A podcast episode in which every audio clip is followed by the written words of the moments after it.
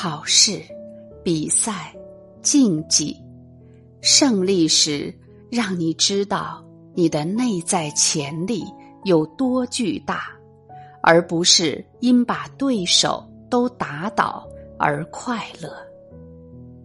失败时，让你知道你可以向胜利者学到更好的办法，而不是因为别人战胜你。而扼腕叹息，保持稳定的喜悦的心，参与其中，这是生命体验的基本条件。这个世界就是这样的，你可以选择你往哪里去，而不是执意去改变世界。来到这里，每个人最大的使命就是好好活着。然而，很多人都不知道自己还活着。我发现，很多年前看过的别处的场景，如今在自己的生活里会自然。成为现实，所以，我们所见、所闻、所说，都是信号，都是预示。在这里，看到美食、美景，听到美事，都是信号。这是我们的振频吸引来的信息。如果。你认为那些美好和你无关，他就离你而去。天爷爷以为你不喜欢这些美好。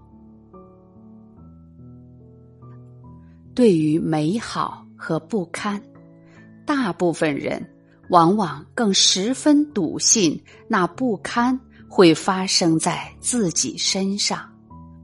而不十分相信和确定美好会出其不意的来临，这样的信念令每个人的生活迥异。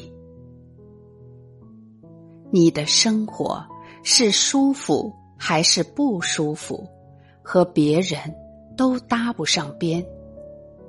真的都是你自己。亲手安排的计划不如变化快，一切都是出其不意。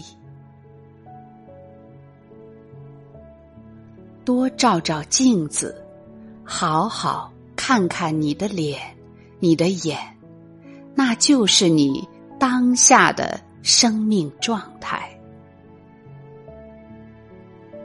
问问你自己，你更喜欢别人用学来的沟通技巧来和你沟通，还是用自然之心真诚以待？问完这个问题，你就知道如何和别人相处了。如果你在沟通时想着自己。能得到什么好处？想着如何能让对方心甘情愿的听你摆布，你的控制力都在对方身上，任何技巧方法都帮不了你。文明人一边对匪气嗤之以鼻，一边心底里。